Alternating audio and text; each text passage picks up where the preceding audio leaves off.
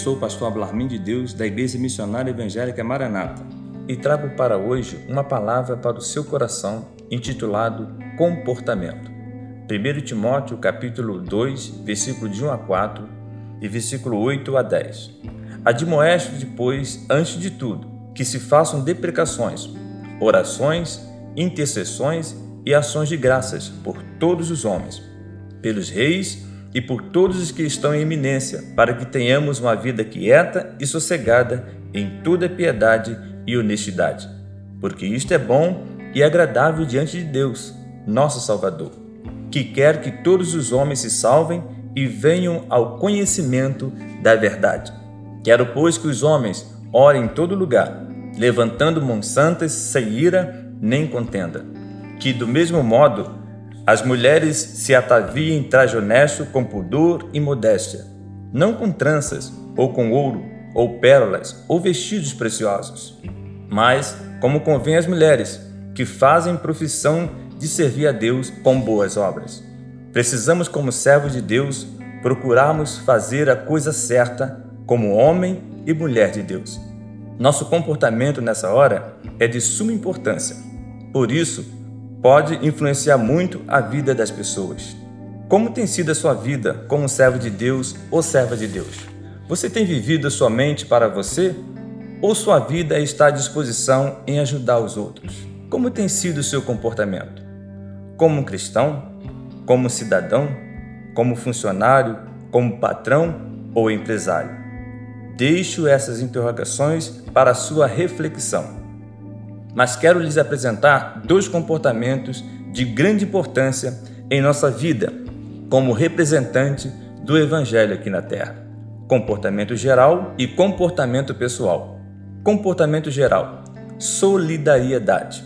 Aprendemos em Mateus 7,12 que a solidariedade bíblica precisa ser exercida por todos nós, pois aquilo que queremos para nós precisamos desejar para o nosso próximo tanto a irmãos na fé como os demais que ainda não obtiveram o conhecimento da verdade. Conduta. Tiago 2, versículo de 1 a 13, nos orienta a não tratar as pessoas com parcialidade, diferenciadas, mas sermos iguais com todos na maneira de tratar. Temos também que procurar manter uma conduta exemplar em nosso dia a dia. Em Efésios 6, versículo de 5 a 9, Paulo nos ensina que, como homens ou mulheres de Deus, temos deveres a cumprir, sendo empregados ou patrões. Como empregados, pontuais, respeitadores, submissos, obedientes. Como patrões, devemos ser observadores, além de não usar de ameaças, se prevalecendo da sua posição. Isso são condutas de expressão do nosso comportamento geral diante da sociedade, pois assim Deus se agrada e diante disso as pessoas reconhecerão que somos homens e mulheres de Deus. Comportamento pessoal: mudança. O mundo espera ver que você é realmente uma nova pessoa, que realmente você não é mais o mesmo. Segundo Coríntios 5:17 diz que o velho homem que éramos ou velha mulher não existe mais e que eu e você somos uma nova criatura. Paulo diz em Efésios 5:8 que nós éramos trevas, mas agora somos luz no Senhor. Nós agora somos um povo adquirido, conquistado por Deus. 1 Pedro 2, verso 9.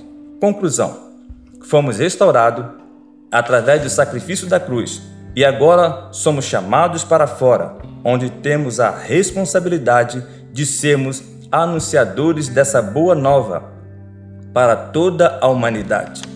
Jeremias 18,4 nos diz que éramos um vaso quebrado, que foi restaurado, e através de mim e de você podemos dizer que este milagre pode acontecer com todos aqueles que tiverem um encontro com Jesus.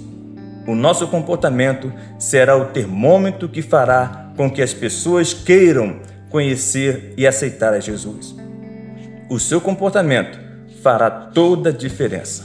Eu quero orar por você e pedir ao Senhor que nos abençoe para que possamos ser exemplo nessa terra. Ó Deus, eu quero colocar em tuas mãos a minha vida e a vida dos meus irmãos diante de ti e lhe pedir que nos ajude a sermos exemplos diante dos homens, para que eles vejam Cristo em nós.